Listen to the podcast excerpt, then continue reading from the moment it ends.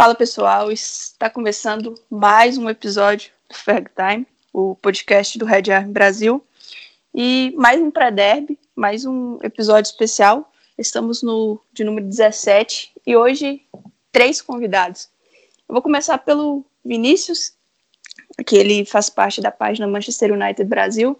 Tudo bem, Vinícius? Se apresentei. Tudo, tudo bem.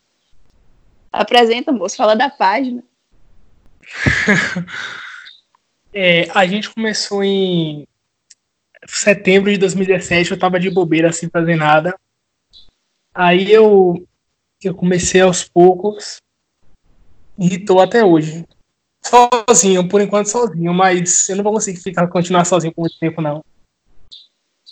Aí, ó, já tem vaga aberta. É, agora vamos começar com os participantes, torcedores do Liverpool. Começar pelo Maurício faz parte da Anfield Brasil e do meu outro pub também, um podcast. Tudo bem, Maurício? Tudo bem, Karine, muito prazer estar aqui para falar desse derby. Bom, para quem não me conhece, eu sou o Maurício Simões, eu sou jornalista de formação, eu faço parte da página Enfield Brasil e desde 2016 eu apresento o Mel do Pub Podcast, que aqui no Brasil ele é o podcast que abriu as portas né, para outros podcasts.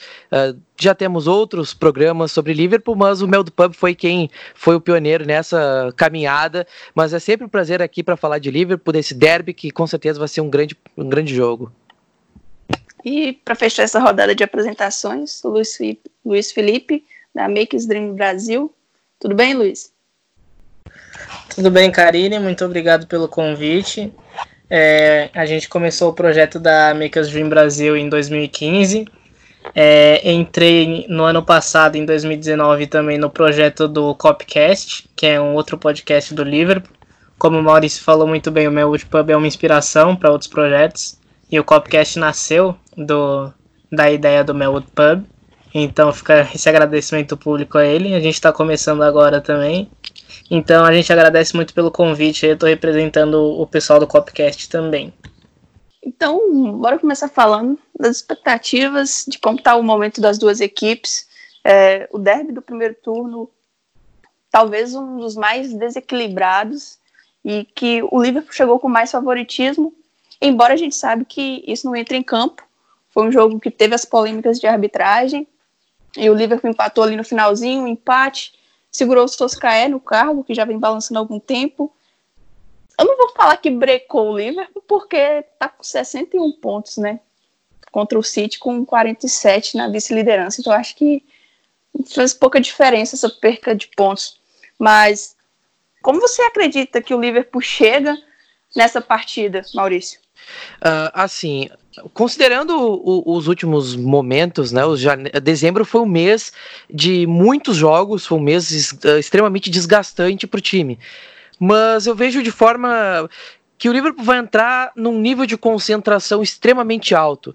Porque a partida contra o Tottenham no último fim de semana, nesse dia 11 de janeiro, que foi no caso ontem, eh, como estamos gravando no dia 12, uh, o Liverpool não fez uma partida muito legal os jogadores saíram de campo com a sensação de que poderiam ter dado mais e de que precisam melhorar. Com a volta de alguns jogadores que estavam lesionados, eu creio que o Liverpool vai entrar nessa partida realmente para dar o máximo em campo.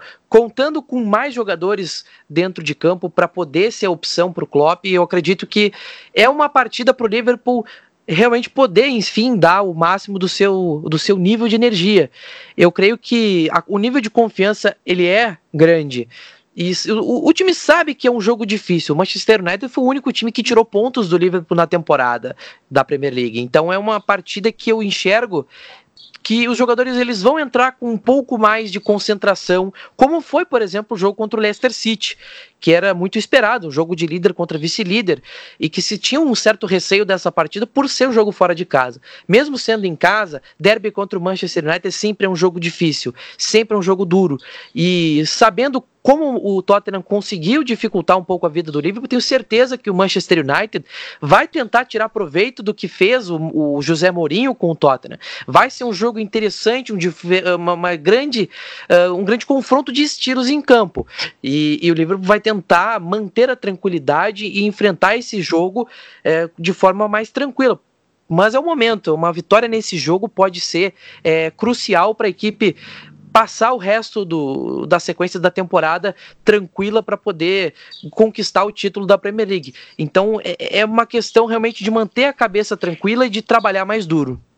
Ô, Luiz, o Maurício falou uma coisa que, pelo menos, eu vem sendo debatida várias vezes, que é a questão do Liverpool nessa temporada na Premier League não jogar tão bem em algumas partidas, mas mesmo assim conseguir a vitória. Algo que na temporada passada é, às vezes deslizava contra uma equipe ali que está meio que na parte intermediária da tabela, fazia bons jogos, mas não conseguia sair com a vitória. O que, que você acha que mudou para a equipe que jogava bem e não vencia, agora não jogar tão bem assim, mas conseguir os resultados? Então, esse projeto do Klopp agora já tem cinco anos, né? Tá iniciando seu quinto ano agora. Então a gente vê uma equipe muito mais madura, muito mais com a cara dele. E temporada passada é algo até para a gente ficar de olho. Historicamente, o, o Klopp faz trabalhos muito bons é, no mês de dezembro. E o mês de janeiro e fevereiro geralmente são os meses que o Liverpool dele começa a escapar um pouco. Isso desde que ele chegou. É, a porcentagem de vitórias dele em, fevereiro, em janeiro e fevereiro é de 34% e 40%, respectivamente. É, são os piores meses dele no comando. Então, é, já é o segundo ano, já é a segunda temporada seguida que a gente passa dezembro 100%, ganhando todos os jogos. E isso na Premier League, no caso. Mas. E daí, em janeiro, geralmente tem esse deslize. Fevereiro, até pela, pela demanda da temporada e por elenco curto. A gente tem um elenco muito curto, que é o jeito que o Klopp gosta de trabalhar. Então, como dezembro é a parte mais movimentada da temporada e muitos jogos em sequência acabam levando a, a desgaste, lesões, esse tipo de coisa. É, o Liverpool tende a baixar a rotação em janeiro e fevereiro e acaba deslizando um pouco. Essa vitória contra o Tottenham foi importante porque a gente vê muitos torcedores, acreditem ou não, a gente ainda está cético é, sobre essa campanha da Premier League. Eu mesmo sou um deles, mas tem muitos torcedores que viram essa sequência em janeiro é, de Tottenham, é, Manchester United e Wolves como a sequência. Se a gente passar ileso desses três jogos, no que deveria ser a pior parte da temporada para o Liverpool, que é historicamente sob o comando do Klopp, é, a gente vê o título como muito bem encaminhado. Mas tem que passar ileso por esses três jogos.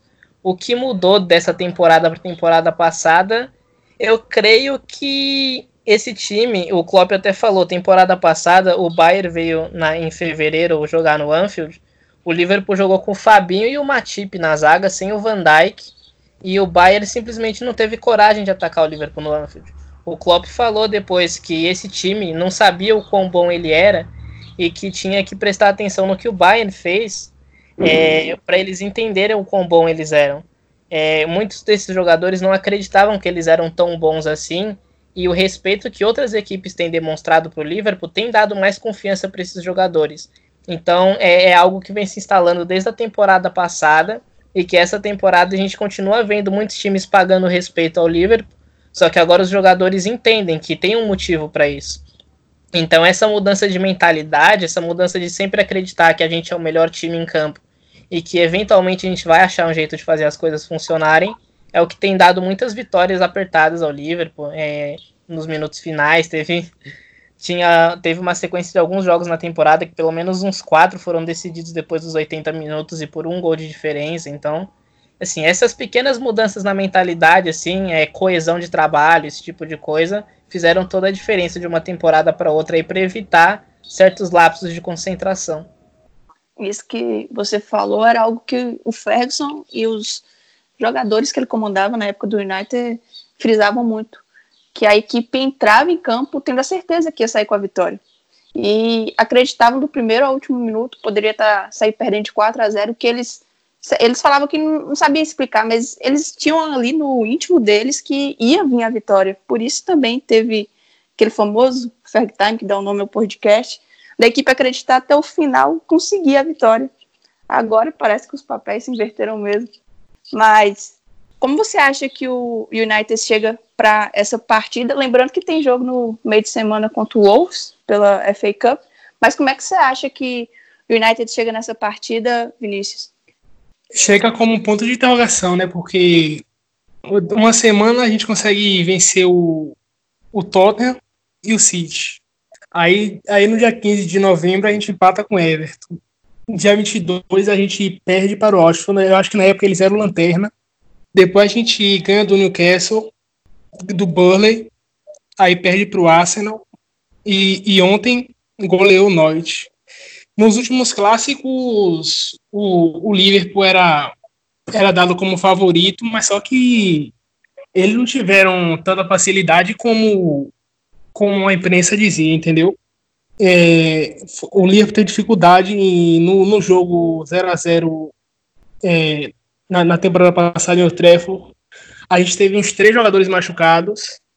Quarta-feira a gente enfrenta o, o Wolves pela Copa da Inglaterra era, esse jogo era pra gente ter evitado, porque a gente ia ficar com a semana cheia para preparar o time. Aí o Chosca é, é, eu acredito que ele vai mesclar o time, porque uma eliminação, a pressão em cima vai aumentar em cima dele. E dia 19 a gente enfrenta o Liverpool, né? Lá em Anfield, porque a última, a última vez que a gente foi lá não foi legal, não, hein? Aí 3x1. Assim, na verdade, o, mais ou menos esse mito que criou que o United ia muito bem nos clássicos diante do Arsenal meio que deu um baque, embora o, se você somar todos, realmente tem um retrospecto positivo. Mas é uma equipe, como você falou, Vinícius, muito inconstante. É, vai bem numa partida que você não espera nada e aquela que claramente você tem uma expectativa maior, as coisas não acontecem. E aí entra uma série de fatores, desde realmente um trabalho que a gente não consegue ver muito bem desenvolvido pelos Solskjaer em termos táticos, até a peças. O Liverpool, que é o tema desse debate nosso, já tem um trabalho de longa data. Se você pegar a primeira, os meninos podem falar melhor, a primeira escalação do Klopp e a que ele usa atualmente, praticamente o time todo é, são outros jogadores.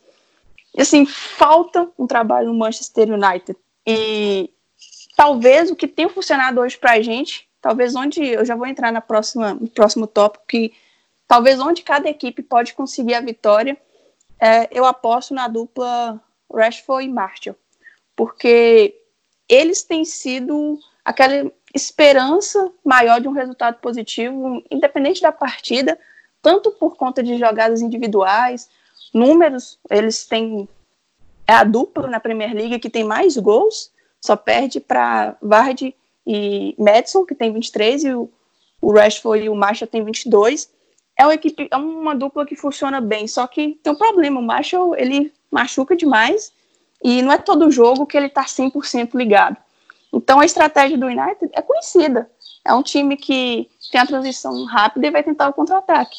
Até quando a defesa vai conseguir segurar o ataque do Liverpool, a gente não sabe. Mas claramente essa que vai ser a estratégia. Agora o Solskjaer reviveu o mapa aí e não sei muito bem o que esperar de, em termos de escalação para esse jogo. Se ele vai continuar com o Mato, o Matito que vem fazendo boas partidas, a gente sabe, é um cara lento. É, o Pogba e o McTominay lesionados, o Daniel James que chegou e estava muito bem, agora ele vem vivendo um período não tão bom. Então, eu aposto nessa questão, Marshall e Rashford, para a gente sair com a vitória. E você, Maurício, aposta no que para o Liverpool sair com a vitória? Uh, eu coloco nessa conta. Uh, o Liverpool precisa, claro, usar a atmosfera de Enfield a favor.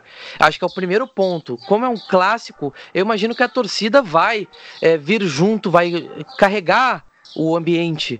E dentro de campo, eu espero que o meio-campo seja o diferencial. É o que tem sido o, o termômetro da equipe dentro de campo. Henderson, Dini Vainaldo, se Milner estiver ok para voltar, pode ser que jogue. Fabinho, se tiver ok para jogar, de repente pode ser uma opção. Então é, é extremamente importante ter um meio-campo presente na partida. Depois é colocar realmente o Manchester United dentro daquilo que o Liverpool quer que ele faça. É colocar o adversário dentro da sua uh, música. É fazer o adversário dançar conforme a sua música, como o Liverpool tem feito durante essa temporada. São esses fatores que eu, que eu creio que sejam importantíssimos. O, o time do Liverpool precisa manter a paciência, sabendo que o adversário vai vir de uma forma é, um pouco mais cautelosa, vai tentar eh, especular mais algumas uh, defensivos, algumas, alguns problemas mais defensivos que possa ter algum espaço, alguma coisa diferente. Então o Liverpool precisa ser criativo. Mas criativo não no sentido de armador de jogadas, não. Criativo em saber sair de eventuais labirintos que venham a ser criados pela defesa do Manchester United. Que é um problema do Liverpool é encontrar um time um pouco mais bem postado atrás e ter calma e ter paciência para conseguir tirar uh, algum espaço no meio desses bloqueios todos. Então é o grande, é o grande segredo que o Liverpool precisa uh, quebrar realmente para esse jogo. É tentar manter a calma, é levar o Manchester United para dentro daquilo que ele, que ele quer que faça. Então é, é realmente é manter o seu poder de dominação dos adversários como tem feito normalmente. Você tinha falado, Luiz, anteriormente sobre a questão da confiança, e o Henderson saiu ontem é, esbravejando, eu vi por cima, por alto no Twitter, que não foi uma partida, uma boa partida, que a equipe precisava melhorar consideravelmente, e o nível de exigência vai, foi aumentando, na última temporada a gente viu a briga acirrada que teve com o City, mas até essa patinada do City, que está mais de 10 pontos, se não me engano, 14 pontos atrás do Liverpool, é, você acredita que até isso interfere diretamente na forma como o Liverpool vem se postando com essa confiança tão alta? Olha, é, honestamente, é, como você falou, o Henderson saiu bravo com a performance ontem. O Firmino saiu bravo com a performance ontem também. O Klopp falou em coletiva depois que ele chegou para abraçar o Firmino no campo e a primeira coisa que o Firmino falou foi a gente devia ter marcado mais gols. E o Klopp depois até brincou, disse que não era isso que ele ia falar, mas tudo bem. É, mas a gente vê nessas pequenas coisas como o nível de exigência de dentro do elenco su subiu muito. Porque a gente está falando de uma vitória que levou o time a 61 pontos de 63 possíveis. É, fora de casa contra um time muito forte, com o treinador do, do Cacife do Mourinho. E ainda assim o, o time conseguiu ganhar é, conseguiu fazer 45 minutos muito bons. No segundo tempo, baixou um pouco o ritmo, sofreu um pouco. E isso foi o bastante para incomodar praticamente todos os pilares do elenco. O Henderson, Firmino, o Klopp também. A gente via na linha lateral como ele estava bravo durante boa parte do jogo, principalmente do segundo tempo. É, mas isso só mostra como o time, o, o ter perdido o campeonato temporada passada, tendo feito 97 pontos, foi muito traumático. Então, mas não traumático no sentido de quebrar o time. Existem dois jeitos de você de você levar um trauma. Ou você aprende com ele, ou ele te quebra. É, o Spurs, por exemplo, quando perdeu a final da Champions, se quebrou por inteiro. O Liverpool, quando perdeu a final da Champions, é, se fortaleceu. E quando perdeu o campeonato inglês por um ponto, depois de ter feito uma campanha de campeão, também se fortaleceu muito. E a gente vê que hoje no elenco, para todos os jogadores, todos os, é, os treinadores, todo mundo envolvido com o clube sabe que qualquer escorregão, qualquer jogo, qualquer é, lapso de concentração pode custar caro. Então todo ponto vale. Simplesmente todo ponto vale. E eu quero tocar no assunto que o Maurício falou também sobre o meio-campo, porque eu acho que vai ser crucial é, o Liverpool ter um meio-campo um pouco mais móvel nesse jogo. É, a gente viu o Alex Oxlade-Chamberlain voltando de lesão no, ontem, né, contra o Tottenham. Ele fez 45 minutos muito bons no primeiro tempo e foi um dos motivos pelo qual a gente dominou o jogo. Depois, lógico, ele voltando de lesão, ele saiu aos 60 minutos e já não estava tão bem no jogo, assim, dava para ver que ele estava um pouco fora de ritmo. O Lalana entrou e deu um pouco de, de calma para o meio campo, ele, a gente começou a operar de um jeito diferente. Então, é, no primeiro turno, no jogo do primeiro turno, o Solskjaer fez algo muito interessante, que o Mourinho também fez no jogo passado. Claramente ele deve ter estudado pelo menos parte desse jogo, que foi começar o jogo com três zagueiros e liberar os dois laterais, no caso os dois alas, para subir. e marcar os dois laterais do Liverpool em cima, evitando que eles chegassem no terço final. Então a gente viu o Arnold e o, e o Robertson recebendo bolas é, muito mais, muito menos adiantados do que eles costumam receber. E foi parte do que o Mourinho fez para tentar anular um pouco os laterais do Liverpool, o que acabou não funcionando porque a gente tinha um meio-campo mais criativo, no caso o Ox e o Firmino recuando bastante, coisa que não aconteceu no primeiro jogo, no jogo contra o Manchester United, porque a gente não tinha o Salah, então o Origi jogou e mudou a configuração do ataque, e a gente jogou com meio campo muito mais físico, né, de Fabinho, Henderson e Winaldo. Então, é, o Liverpool tem muito, muitas poucas opções no momento de jogadores com ritmo de jogo para o meio campo. A gente tem o Henderson e o Winaldo que são praticamente 100% certos de começar o jogo, a menos que eles se lesionem. E a gente tem o Chamberlain e o Lalana para escolher é, para essa terceira vaga. Ou se o Klopp quiser mudar um pouco o esquema por sentir que está jogando em casa, fazer como fez na temporada passada e mudar para um 4-2-3-1, ele tem o Shaqiri ou o Origi. Mas de opções de meio campo, assim, a gente não tem tantas escolhas. O Milner e o Fabinho podem estar aptos para jogo, mas não vão estar com ritmo, o que num jogo desse pode pesar bastante. Então eu quero ver como que o Solskjaer vai entrar em campo, porque se ele entrar com os três zagueiros de novo, com a ideia de prender os nossos dois laterais um pouco mais, a gente vai precisar de um meio campista um pouco mais móvel. Então acho que isso pode decidir bastante o jogo. Inclusive, é, eu acho o desempenho do Liverpool na temporada passada melhor do que esse, mas só que nessa temporada eles estão tropeçando menos do que anterior. Será que vocês concordam com isso? É uma equipe que está dando muito menos uh, sopa pro azar.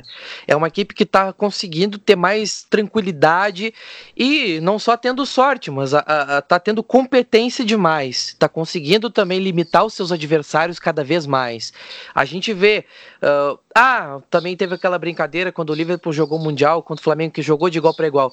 Mas uh, se a gente olhar o, o, no frigir dos ovos, as oportunidades que não só o Flamengo, mas vários outros adversários tiveram foram chances muito pouco produtivas. Até o Luiz sabe muito mais uh, a fundo sobre isso aqui, que são as meias chances, né, Luiz? É, sim, é, eu gosto de eu gosto de classificar essas chances como meias chances, porque assim, se a gente assistiu o jogo contra o Tottenham ontem com calma, lógico, como torcedor, a gente estava muito nervoso vendo o jogo, mas depois eu parei com calma quando o jogo acabou para ver os melhores momentos o Tottenham teve duas chances claras de gol. O, a chance do Lo Celso, que ele desperdiçou é, na entrada da pequena área, e um chute do Som. Fora isso, todas as finalizações, as finalizações do Tottenham foram chutes de longe, ou chutes com pelo menos cinco corpos na frente da bola, antes da bola chegar no Alisson. São chutes que, assim, é, chutes que o Liverpool está, é, entre aspas, feliz de conceder. É, como a gente é um time que joga com a linha muito alta, é, a gente sempre tem. A gente sempre enfrenta times que vão atacar a gente em transição, esse tipo de coisa. É, e a gente tem um sistema baseado é, no Gegenpressing. É, to, praticamente todo o sistema de pressão ele vem com um pouco de. Ele vem com um revés, que é geralmente times que pressionam alto é, cedem muitas chances claras. Tanto que a gente vê esse problema com o City do Guardiola. A gente não via tanto porque eles eram muito bons nas famosas faltas táticas, algo que o Liverpool está fazendo muito essa temporada também. Mas a gente vê que pra, a gente fala muito da defesa do City ser ruim, mas não é que eles são necessariamente ruins, é que eles são muito expostos o tempo todo.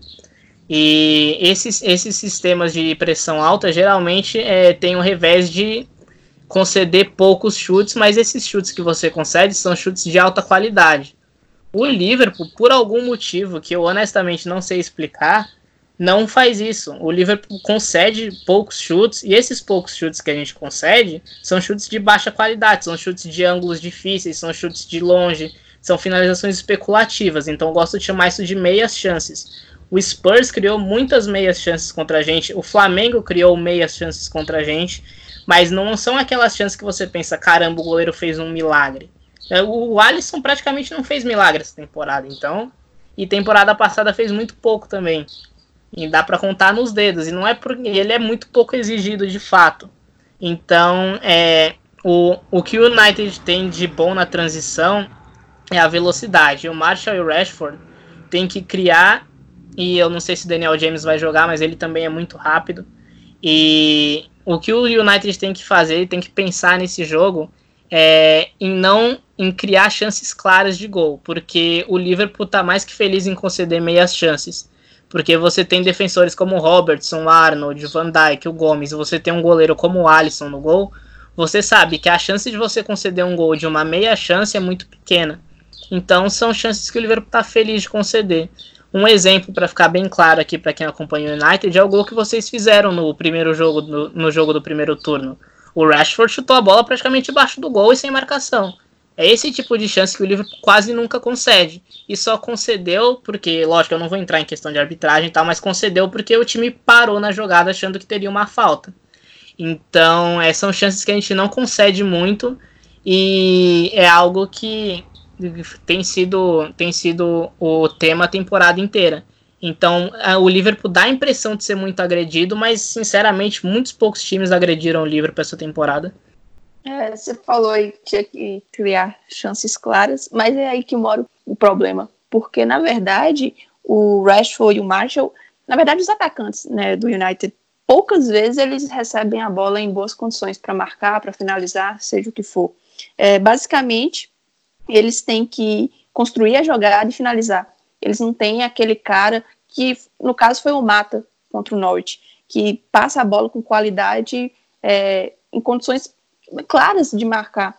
E se por um lado a gente pode ganhar com essa dupla, por outro a gente pode perder muito no meio campo, e a depender do que o Soskaé vai colocar na lateral esquerda.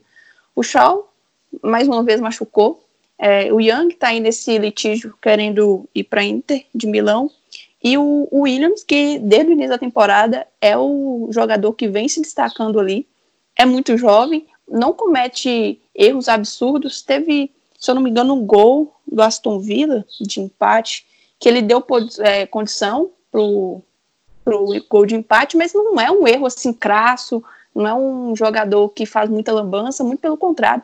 Quando você vê ele atuando e você vê as outras opções de lateral esquerdo, parece que ambos praticam um futebol, um esporte completamente diferente. Então, a depender do que o Soskaé vai é, colocar ali, imagino que se continuar com o Williams é um acerto, visto que a gente tem. E o meio é o que me preocupa, tanto defensivamente quanto ofensivamente. Porque André e Linga, acho que a gente não precisa nem gastar tempo comentando. O Fred vem numa crescente, é evidente, é, se comparar com a temporada passada, mas só ele é muito pouco para defender, para atacar, para fazer a saída de bola, para iniciar a construção das jogadas, é muito pouco um jogador para isso. O Matite vem fazendo bons jogos, vem contra equipes que intermediárias. Quando você coloca um Liverpool que tem toda a movimentação, toda a velocidade, aí é uma história completamente diferente o McTominay, né? É, tá que só deve voltar em fevereiro. Pogba a gente nunca sabe o que vai acontecer. E o Mata ontem fez uma boa partida? Fez, mas a gente tem que lembrar, é o Norte. O Norte deu muito espaço, ele teve tempo para parar, para pensar. Ele não foi é, exigido fisicamente, no termo de ter que voltar para marcar, cobrir espaços, nada disso. O Mata jogou tranquilão. E você pegar uma sequência e colocar ele, mais uma vez, contra um Liverpool, que tem muita movimentação, muita velocidade, exige muito fisicamente do adversário para conseguir é, neutralizar, eu tenho minhas sinceras dúvidas. É, você, é, vocês podem falar melhor do que eu, né? Porque vocês acompanham o United e o Fred há algum, algum tempo. É, mas eu posso falar que eu assisti ao Fred no Shakhtar, é, principalmente na Liga dos Campeões. Eu sempre gostei bastante do futebol do Fred. Eu achei uma ótima contratação do United quando aconteceu. E a impressão que eu fiquei assistindo ele no United é que ele se destaca muito em jogos né, em âmbito europeu, seja Champions League ou UEFA Europa League, mas ele tem dificuldade na Premier League. É, e eu acho, na minha opinião, que isso se dá muito é, a ele não conseguir ter se adaptado à rotação da, à rotação da liga. É, parece que a liga é, joga num ritmo mais alto do que ele pode aguentar. Só que em âmbito europeu, praticamente todo jogo que eu vejo do United, o Fred, é, se não é o melhor, é um dos destaques em campo. É, principalmente naquele jogo contra o PSG também. É, então, é, foi só uma impressão que eu tive. Como eu gosto bastante do futebol dele, do, dos tempos de Shakhtar, eu queria que vocês comentassem um pouco dessa adaptação dele.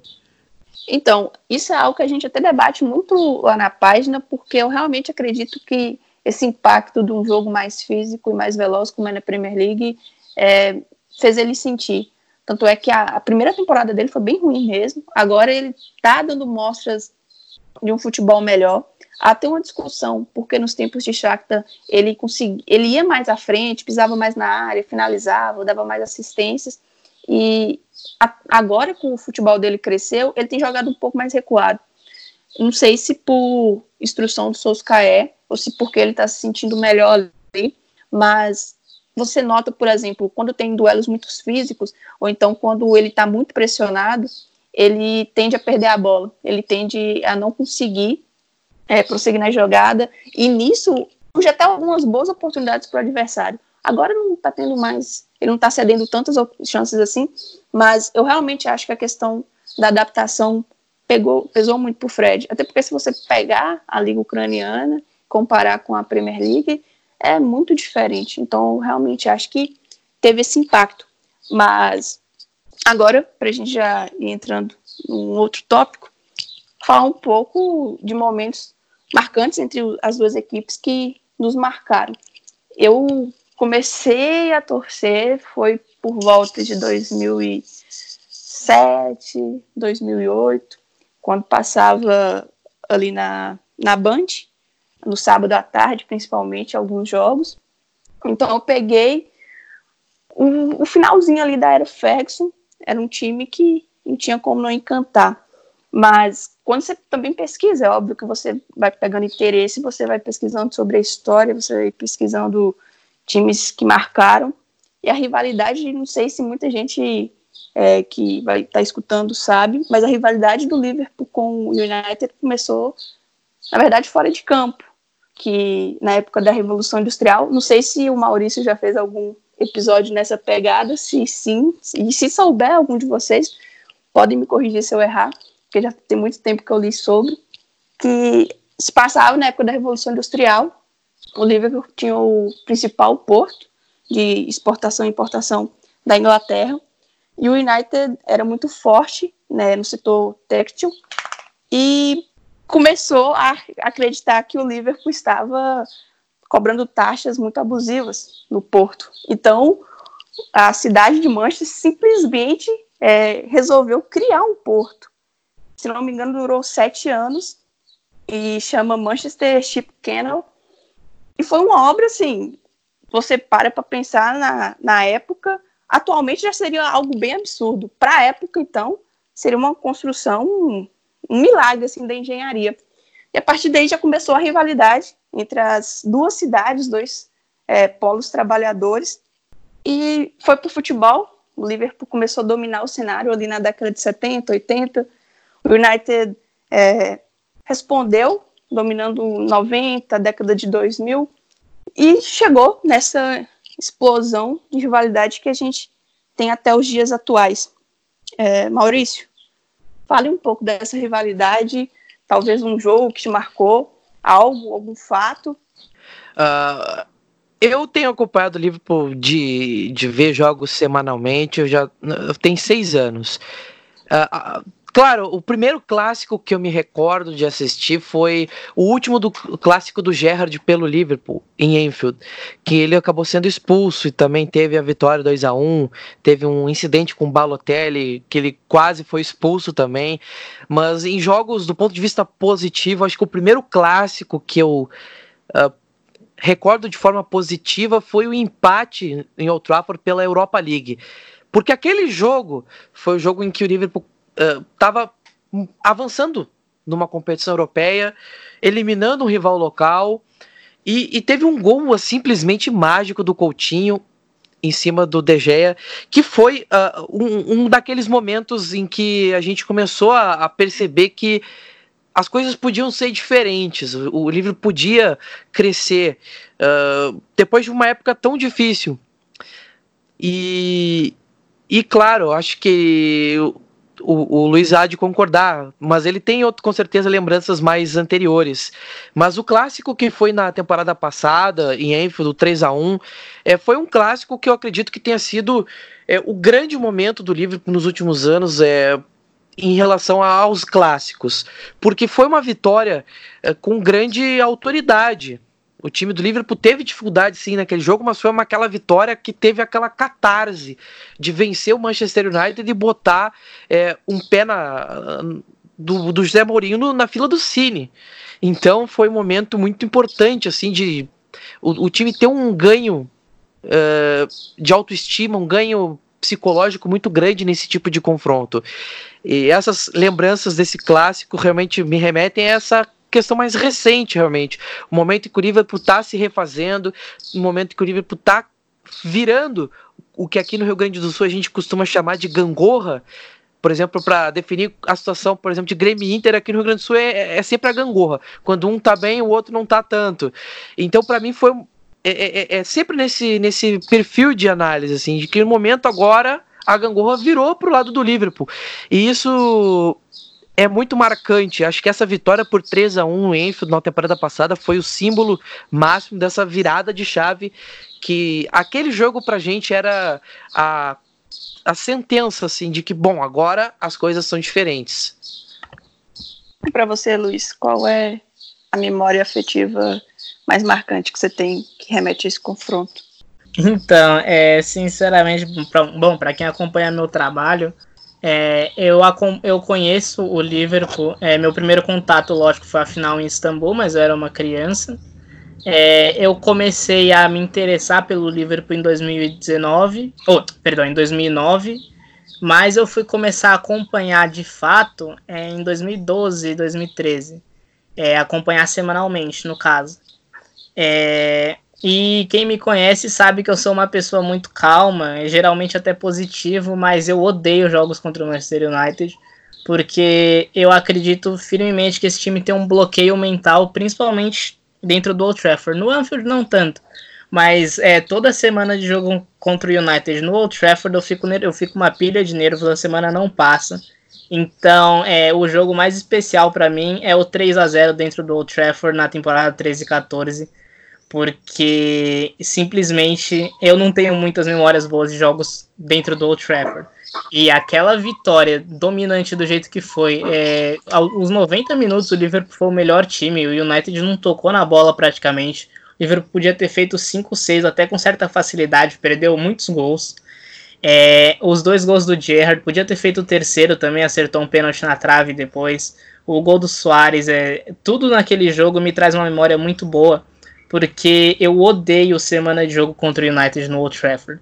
E eu não tinha uma memória boa até aquele momento. Eu tinha aquele 4 a 1 do, é, na temporada 2008-2009, mas era uma lembrança um pouco mais vaga, eu não tinha algo tão, algo tão forte assim, porque eu ainda não acompanhava semanalmente, eu acompanhava assim quando dava.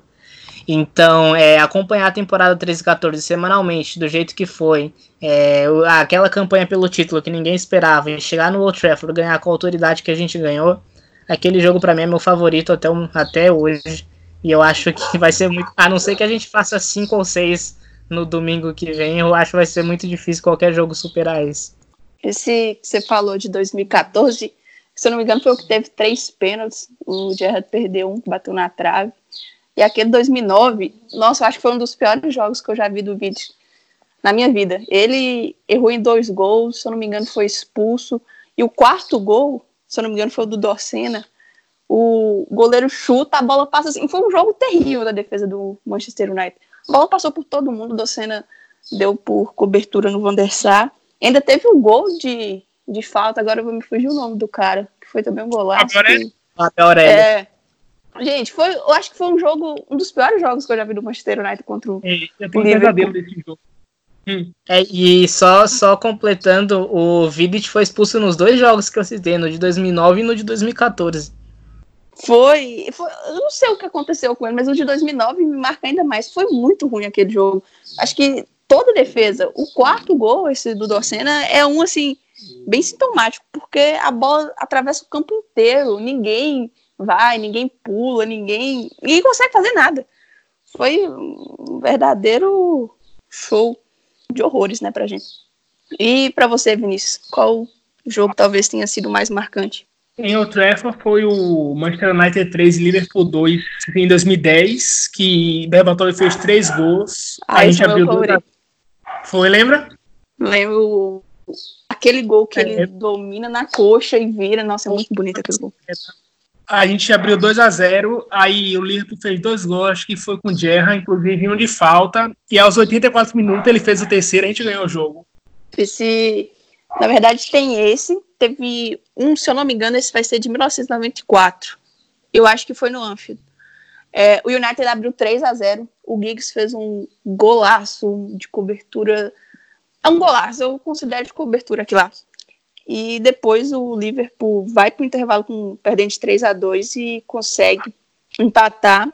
Esse me marca muito pelo gol do Giggs, que eu achei muito bonito mesmo. E também o fato de você sair ganhando por 3 a 0 e permitir o empate. Teve esse de 2010, principalmente por esse gol do Berbatov que eu falei, que ele pega, recebe o cruzamento dominando na coxa e já vira como se meio que numa bicicleta. Se eu não me engano, no cruzamento do Nani. Foi, foi do Nani. E falando assim, dos, sem ser as derrotas, né? E o de 2015, que também foi no Anfield.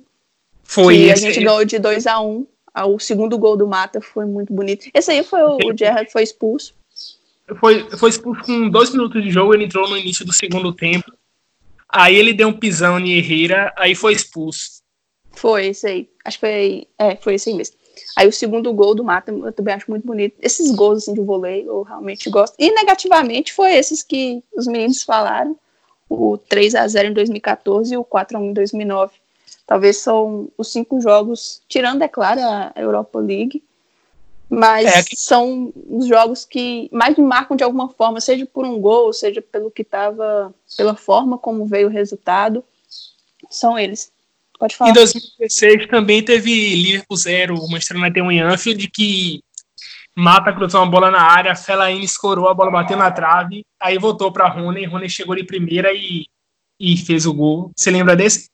Inclusive foi a última vitória da gente fora de casa em jogos de Premier League contra o Liverpool, se eu não me engano. Já tem uma, um bom tempo. E nesse, nisso que eu estava falando anteriormente sobre a rivalidade extrapolar o, os campos, são times também que têm histórias muito parecidas, né?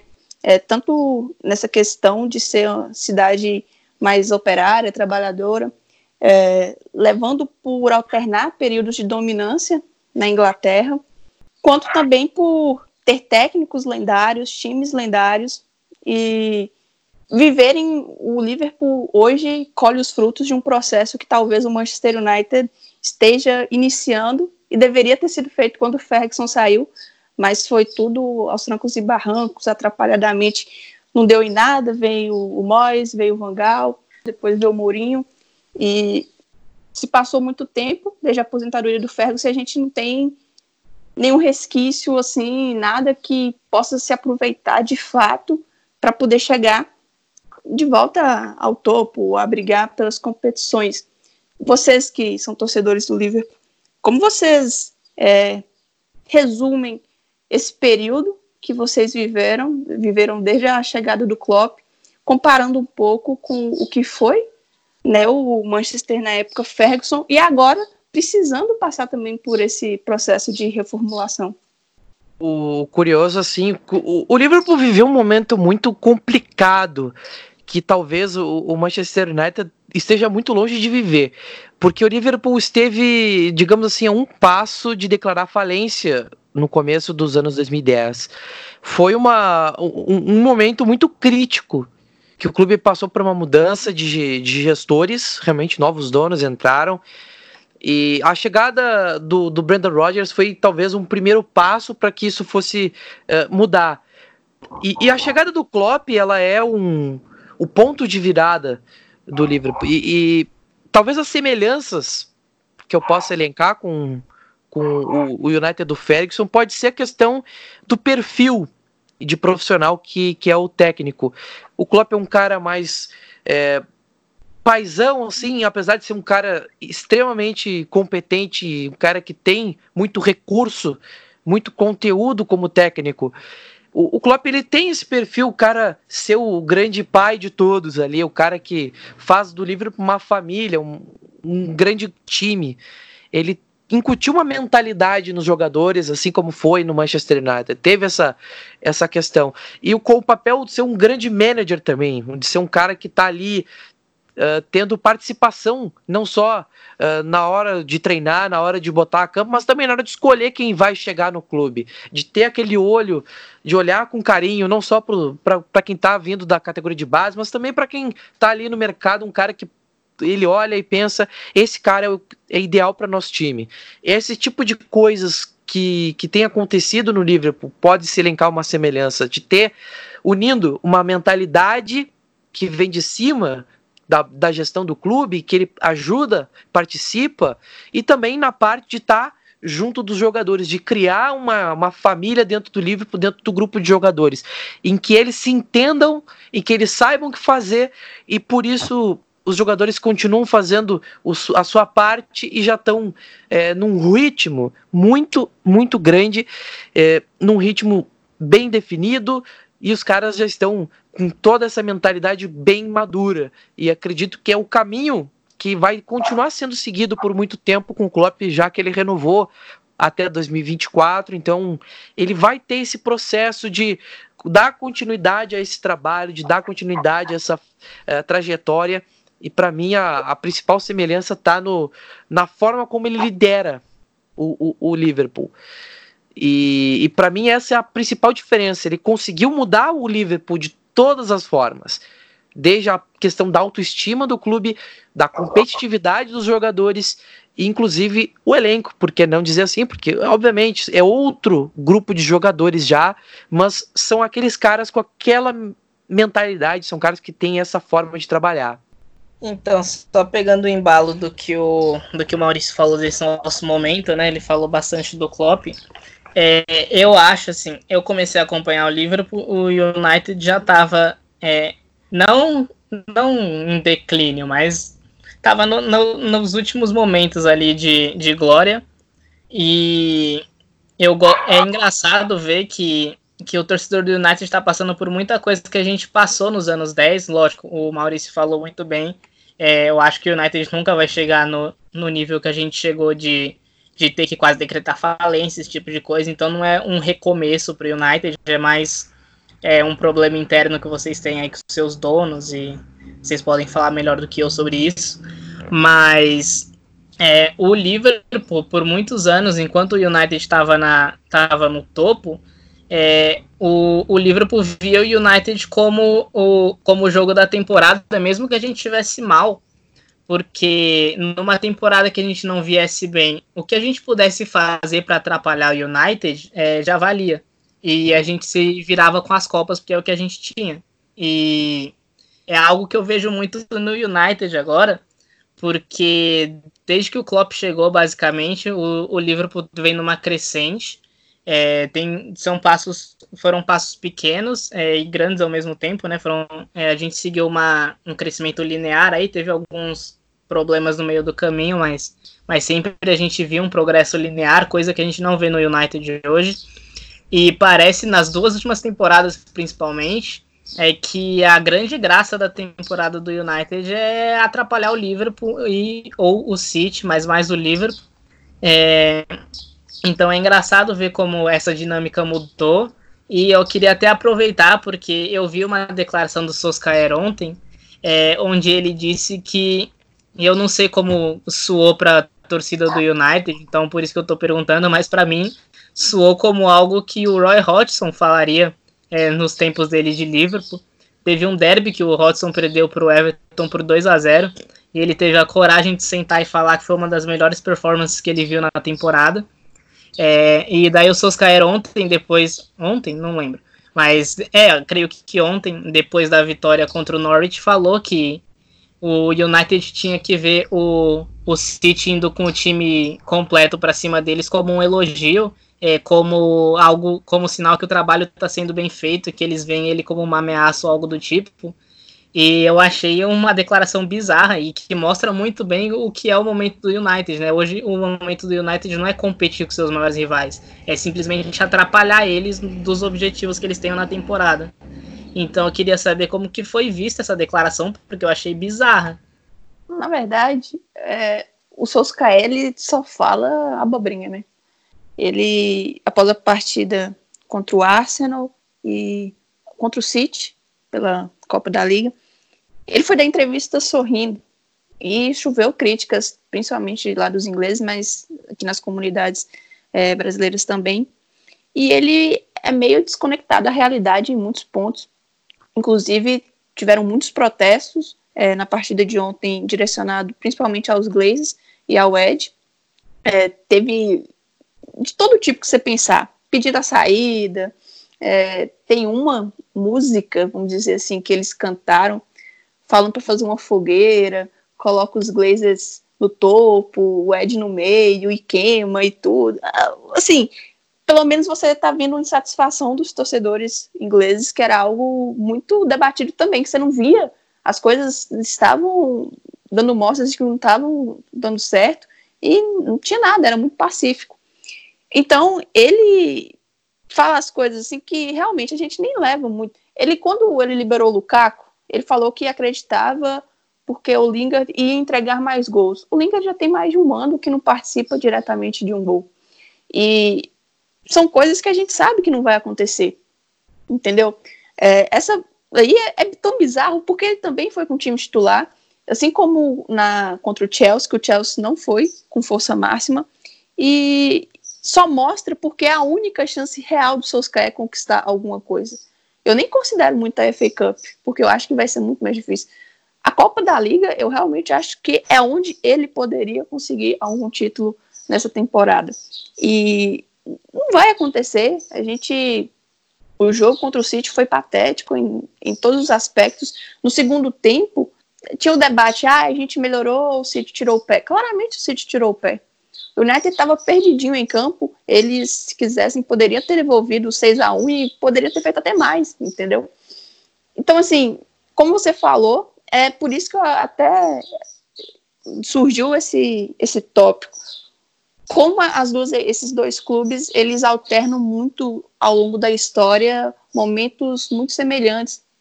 Como eu falei, desde técnicos, ah, épocas gloriosas, também tragédias, infelizmente, é, e chegando a esse ponto, que hoje, claramente, é só isso que o United quer, atrapalhar os, os rivais, e a um curto prazo, talvez dentro de, da próxima temporada, eu também não acredito que a gente vai conseguir lutar com unhas e dentes pelo G4, como não está sendo agora, mesmo com o Chelsea impedido de contratar na última janela, mesmo oscilando demais. O United não chega, é um time é muito inconstante, é uma verdadeira incógnita. Você não sabe o que espera da equipe. O Solskjaer tem feito um bom trabalho de gerenciamento, talvez como um diretor, um papel tanto de saídas como de chegadas. Chegou pouco, muito aquém do que a gente precisa, sim, mas ele acertou nas que trouxe. Tem agora uh, ventilando aí o Bruno Fernandes, a gente não sabe de fato que tem de verdade nisso. E, mas em termos táticos, de ser um bom técnico, eu não consigo ver isso nele. Eu vejo ele como um, bom, um cara que sabe lidar bem com o grupo, sabe fazer bons negócios, sabe identificar a carência, trazer aquele que de fato vai acrescentar, porque ele fez três contratações, mas as três eram titulares, é, são titulares, porque o James, como eu disse, ele estava oscilando, então ficou nessa titular, reserva, titular, reserva. Mas aquele cara para fazer uma boa leitura de jogo, para conseguir mudar o, panorama da partida, eu não consigo ver no Solskjaer, e é por isso que hoje eu ainda sigo com o meu pensamento de que ele não vai ser o técnico que vai conseguir é, recolocar o Manchester United na prateleira de cima, disputando ali pau a pau com os outros adversários. Eu acho que talvez ele possa ser uma peça importante no início desse projeto. Eu não acredito que ele vai ser demitido nessa temporada. A depender do que da próxima, aí já vai ficando mais claro, mas ele, essas declarações dele, a postura dele em, em pós-jogo, em coletiva, tem pegado muito mal, que foi a pergunta que você fez inicialmente. É, agora, para a gente já ir fechando, só para falar como, resumidamente, para não extrapolar muito tempo, como é ser um torcedor de longe, como é fazer parte de comunidades, de páginas que são grandes aqui no Brasil, como essas que a gente faz parte. A minha história com o Liverpool é muito maluca e ela começou, claro, como boa parte das pessoas que, com quem eu falo, é a final da Liga dos Campeões de 2005. Uh, mas eu, eu vi aquela final não por causa do Liverpool, vi por causa do Milan. E naquela época, meu contato com o futebol europeu ele era bastante pequeno. E, e, e, era muito por causa da Champions League que eu, que eu via o futebol europeu. Mas a minha ligação com o Liverpool ela se dá uh, a partir de 2010 por conta do You Never Walk Alone, que foi uma coisa que me, me tocou muito desde o começo pensei em adotar alguma equipe europeia em 2010 e, e, e me veio à mente algumas equipes, mas o, a primeira coisa que eu estabeleci, poxa, podia ser uma, um time vermelho. E eu comecei a ler sobre o Liverpool e, a, e aquilo foi um, um grande motivador.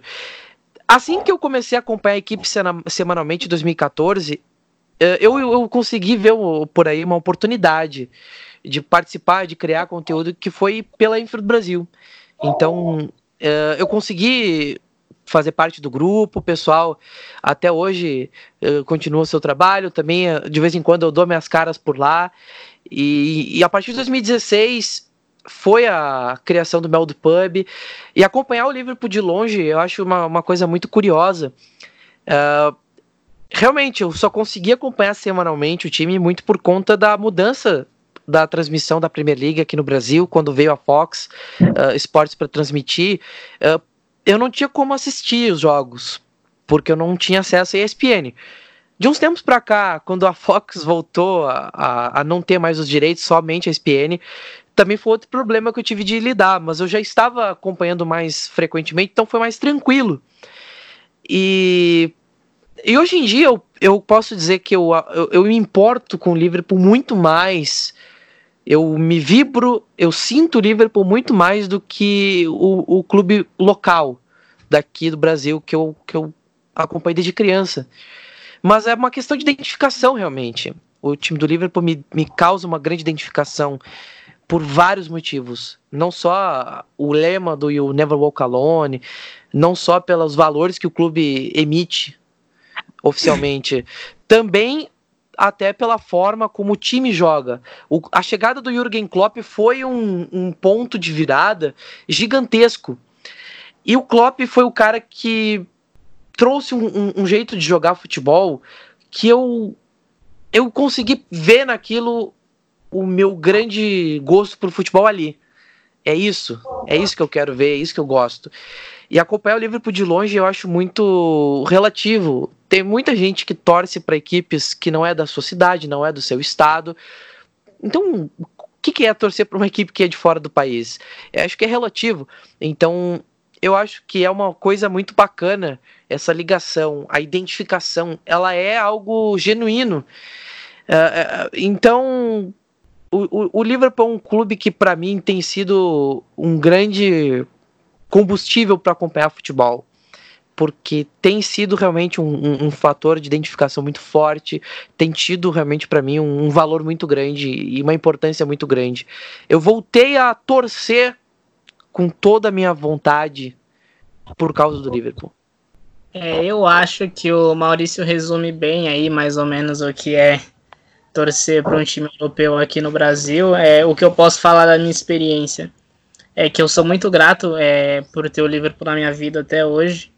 É, meu, meu dia, minhas semanas são todas baseadas em torno do calendário do Liverpool. É, traba trabalhos de faculdade, esse tipo de coisa, é, procurar emprego, uma, uma porrada de coisa que eu faço são é, baseado no é baseado é, em encaixar minha agenda em torno da agenda do Liverpool. Eu acompanho o Liverpool faz muito tempo. É, vão fazer o que? 2012? Vão fazer oito anos dessa caminhada aí. Então eu conheci muita gente legal. Eu, eu posso apresentar um trabalho que eu gosto de fazer para a galera. Eu nem, sou, eu nem sou jornalista, na verdade, né? Minha formação, eu tô me formando ainda em educação física, mas jornalismo foi uma opção genuína por causa do Liverpool é, era uma segunda opção muito forte, é, principalmente depois que eu comecei o projeto da Make Dream. O que eu posso falar é que eu tenho muito, muito feedback positivo. É, eu conheci muita gente legal. O Maurício é uma delas, eu gosto muito do Maurício. Quero deixar isso bem claro aqui, porque ele é uma pessoa sensacional. Conheci, conheci muito mais sobre futebol. Eu entrei, é, comecei a me interessar mais pelo lado estatístico do futebol, é, muito por causa do Liverpool também. É, eu tinha uma relação um pouco estranha com o meu time brasileiro. É, quando eu era criança, eu torcia para o Santos. É, eu não acompanho o futebol brasileiro desde 2014, para ser sincero.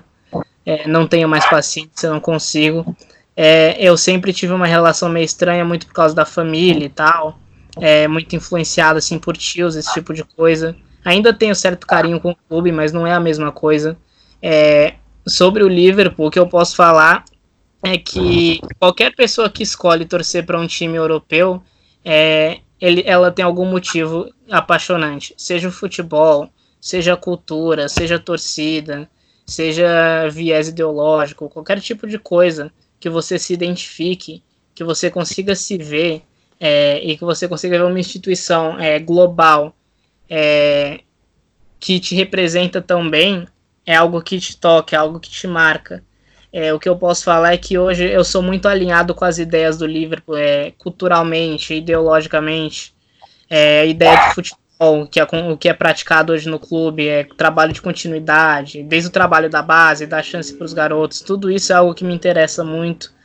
Então, eu acho difícil você conseguir resumir uma coisa que te fez torcer ou algo do tipo. É, são experiências que você vai acumulando com o tempo que simples, simplesmente fazem você sentir que você pertence a alguma coisa.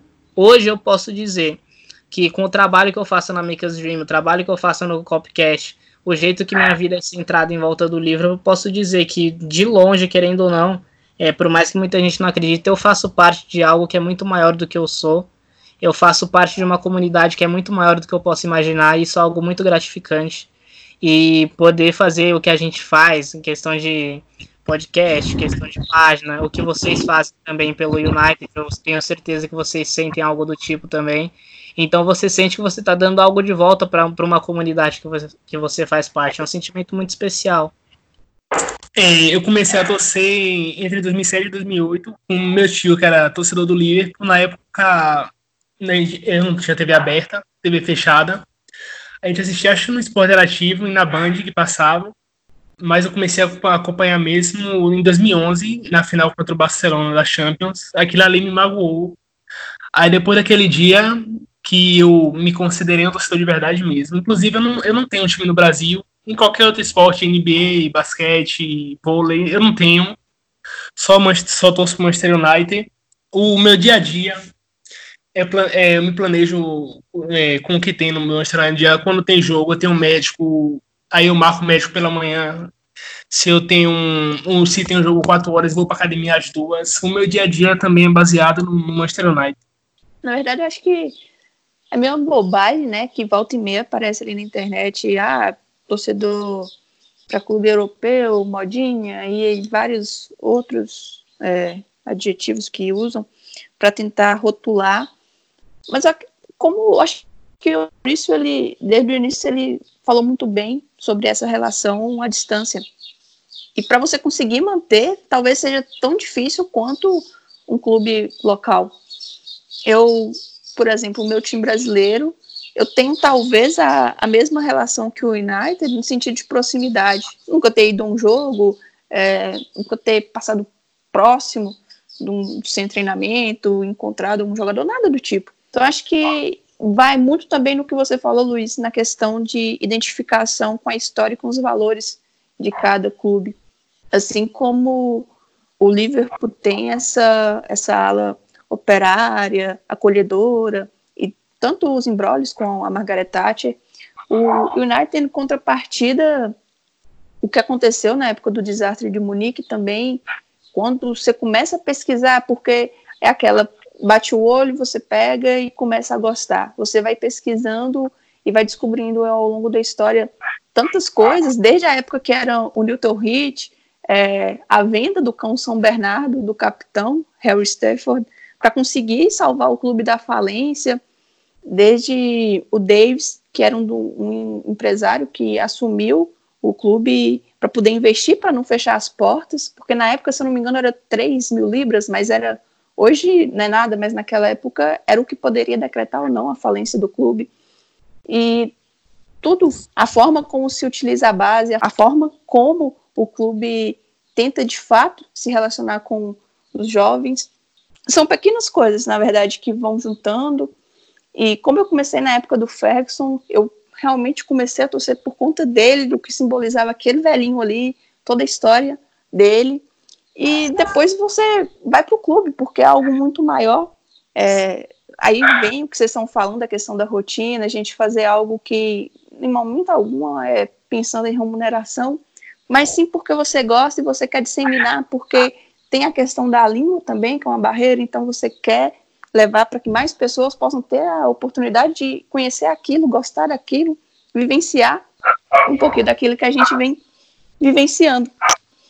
E é isso, mais um episódio chegando ao fim, hoje com três convidados e um papo muito bacana, alguns percalços no caminho, como é, os cachorros que tentaram participar meio com a força das gravações, mas é isso. Gostaria de agradecer é, ao Maurício pela participação e espero que você possa vir mais vezes, Maurício.